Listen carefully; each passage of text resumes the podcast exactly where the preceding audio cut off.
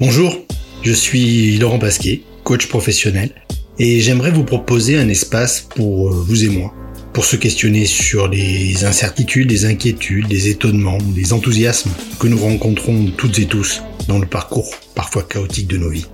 Comme vous, je doute, je cherche, je me questionne sur ce qui fait irruption dans nos vies sans nous demander notre accord et ébranle nos certitudes. Ici, pas de recette toute faite du type vous gagnerez en sérénité en 5 minutes par jour ou trouver le bonheur grâce à cette pratique quotidienne. Non, juste de l'espace et du temps pour prendre un peu de hauteur et pour tenter de grandir vers une nouvelle version de nous-mêmes, peut-être un peu plus éclairée.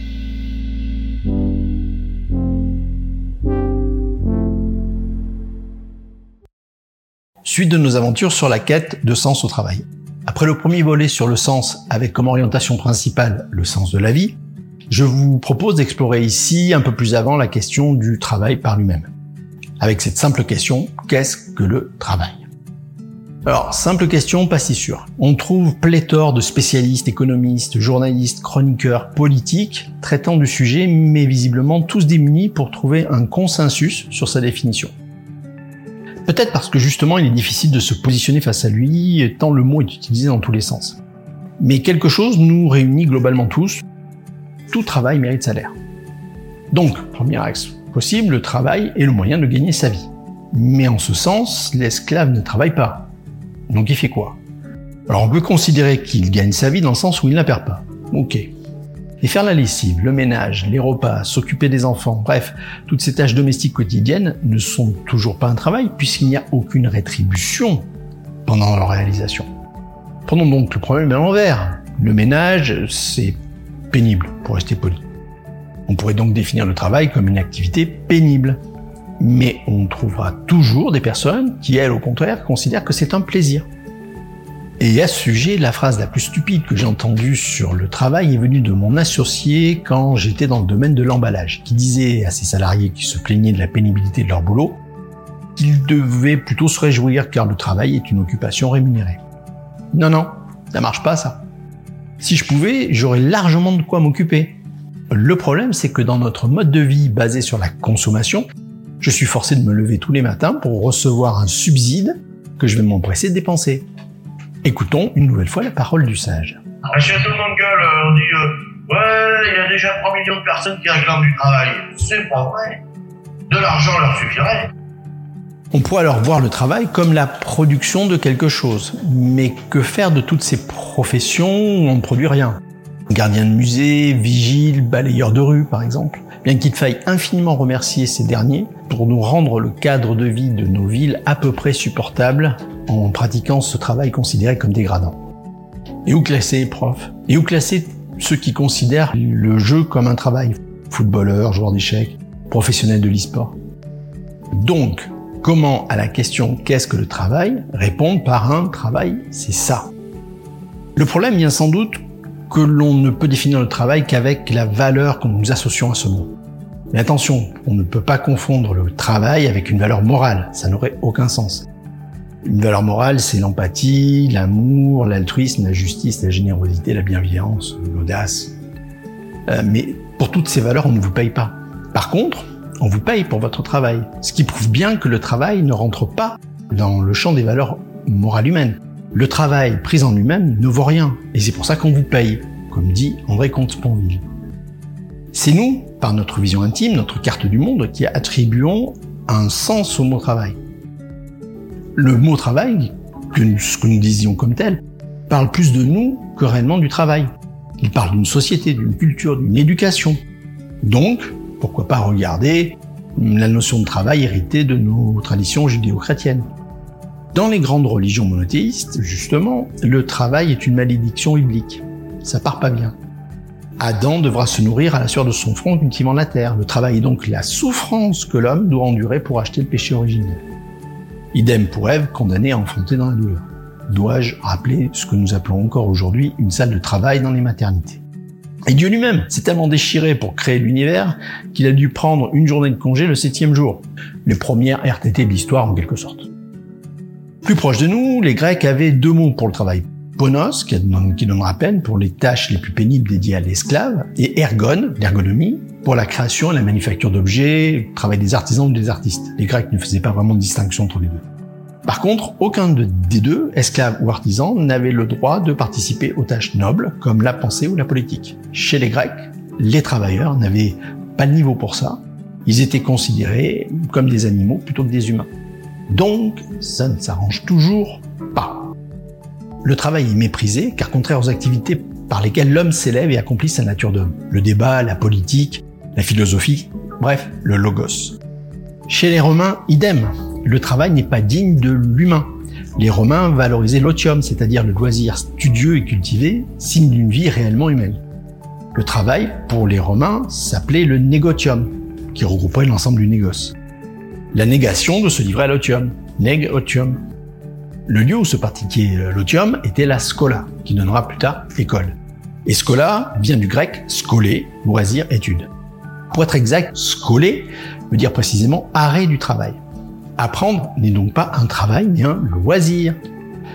Salut à vous, euh, camarades, écoliers, élèves, étudiants. Mais attention, le loisir en question n'est pas à prendre comme divertissement, distraction ou jeu, mais comme la libération de toutes les autres occupations pour ne se consacrer qu'à grandir, s'épanouir et à s'élever. On dit généralement que travail viendrait du latin tripalium, terme qui désignait un instrument de torture. Le verbe travailler serait apparu, lui, un peu plus tard, vers le XIIe siècle, pour indiquer le fait de torturer un condamné. Je vais te travailler au corps. Le Moyen Âge, quelle période merveilleuse. Et ce n'est que vers le XVIe siècle qu'on se serait mis à utiliser le mot travail pour désigner une activité régulière permettant de subsister. Donc en partant de la malédiction divine pour finir à la torture, on comprend mieux que le travail soit formidablement bien perçu dans notre inconscient collectif. Mais cette origine possible doit être atténuée au regard des sociétés qui l'ont pensé ainsi religieuses, hiérarchisées, où seuls ceux qui détiennent le pouvoir et la pensée ont valeur d'homme avec un grand H. Heureusement, il existe d'autres hypothèses sur l'origine du mot travail, dont une beaucoup plus positive, celle qui ferait remonter son origine à l'espagnol du Moyen Âge trabajo, qui, dans son sens premier, indique une mise en mouvement dirigée vers un but, mais rencontrant une résistance à sa réalisation. Tra, de travaro, renverrait au préfixe latin trans ou tra, comme dans transfrontalier, tramontagne ou simplement traversée, indiquant l'idée d'un passage. Et en ce sens, le travail de l'accouchement ne serait plus à voir sous l'angle de la torture, mais plus comme la venue au monde, le passage d'un monde à l'autre. Toute époque met derrière un mot le sens qui correspond à cette époque, justement, et l'idéologie qu'elle veut valoriser. Ou plus simplement, tout humain met le sens qui lui convient.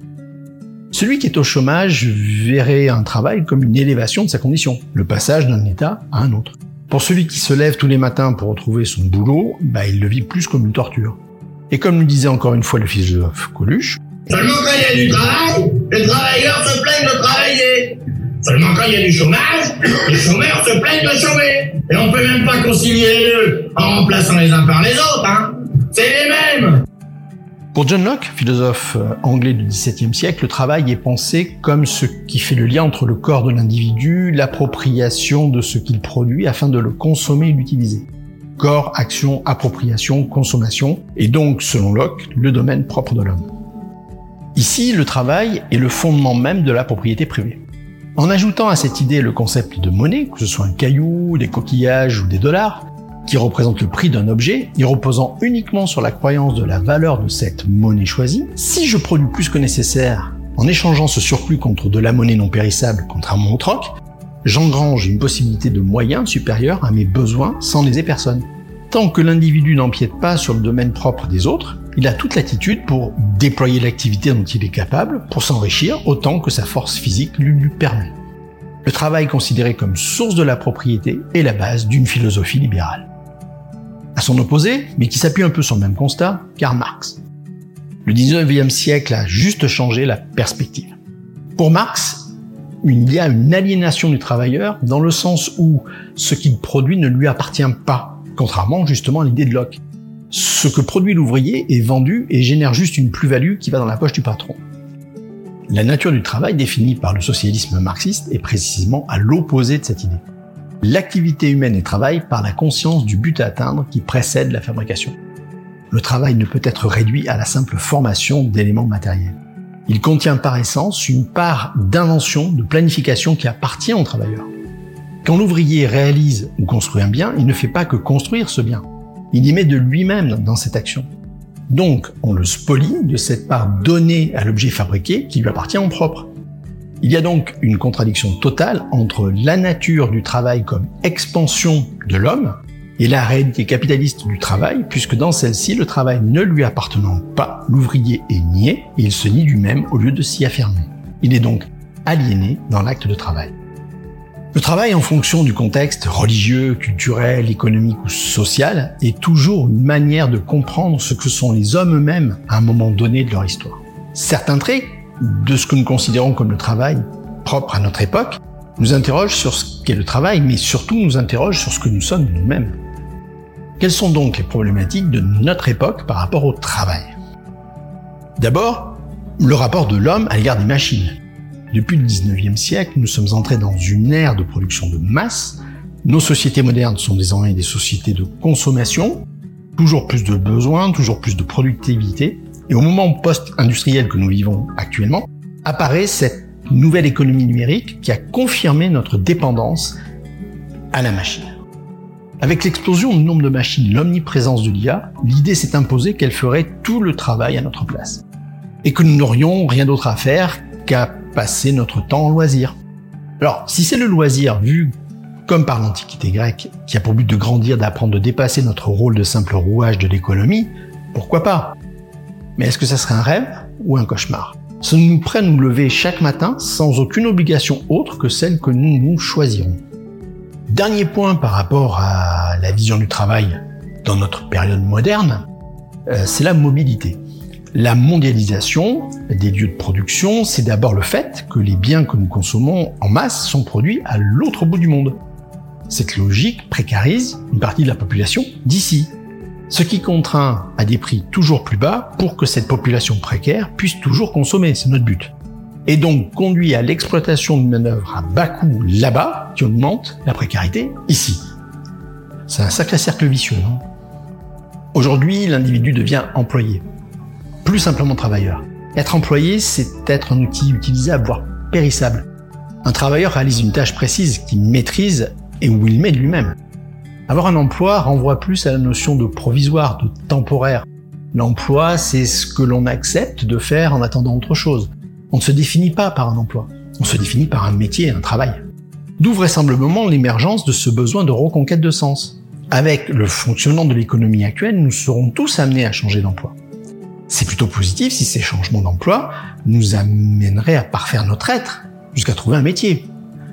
Sauf que c'est le marché et ses fluctuations qui nous dictent euh, le changement et non notre désir. On prend ce qui est disponible par dépit, ce qui renforce ma perte de valeur intime. Je suis un fusible interchangeable. Reste encore une dernière vision du travail de fantasme Silicon Valley. La fin du bureau cloisonné, l'ère de l'open space et des startups avec salle de gym et table de ping-pong intégrées. Le travailleur ne doit plus avoir le sentiment de travailler vraiment. Bref, le travail fun. Malheureusement, dans un récent sondage, on apprend que la moitié des gens qui travaillent dans un open space se sentent plus stressés que lorsqu'ils avaient un espace à eux. L'humain se définit aussi dans le cadre dans lequel il évolue, où il met une nouvelle fois une part de lui-même. L'open space, c'est un lieu où je dois composer en permanence avec l'autre, avec l'altérité, sa carte du monde qui vient m'envahir. La convivialité forcée proposée par ce modèle montre une véritable incompréhension de la nature profonde de l'homme, qui se définit d'abord par un clan choisi et pas par une organisation aléatoire et imposée. Mon individualité se dissout encore plus et mon sens avec. L'exposition permanente à l'autre, les activités elles-mêmes, la mobilité, l'interchangeabilité précarisent encore plus notre vision de nous-mêmes face au travail. Et nous conduisent inéluctablement à nous poser la question du sens dans tout ça. Étonnant que le télétravail rencontre un si vif euh, succès, non? Nous voici donc arrivés à la fin. La question de départ n'a pas vraiment reçu de réponse claire. Qu'est-ce que le travail?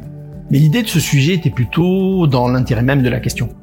Si vous quittez avec plus de questions qu'au départ, j'estimerais que j'ai fait le job. Le coach pose des questions pour que vous vous posiez des questions et trouviez vos réponses. Encore une fois, je vous laisse sur ça. Entre qu'est-ce que le sens de la vie de la dernière fois et ce sujet sur le travail, nous pourrons maintenant aborder la fameuse notion de quête de sens au travail d'une façon plus claire. Et en attendant, bah, je vous dis à bientôt.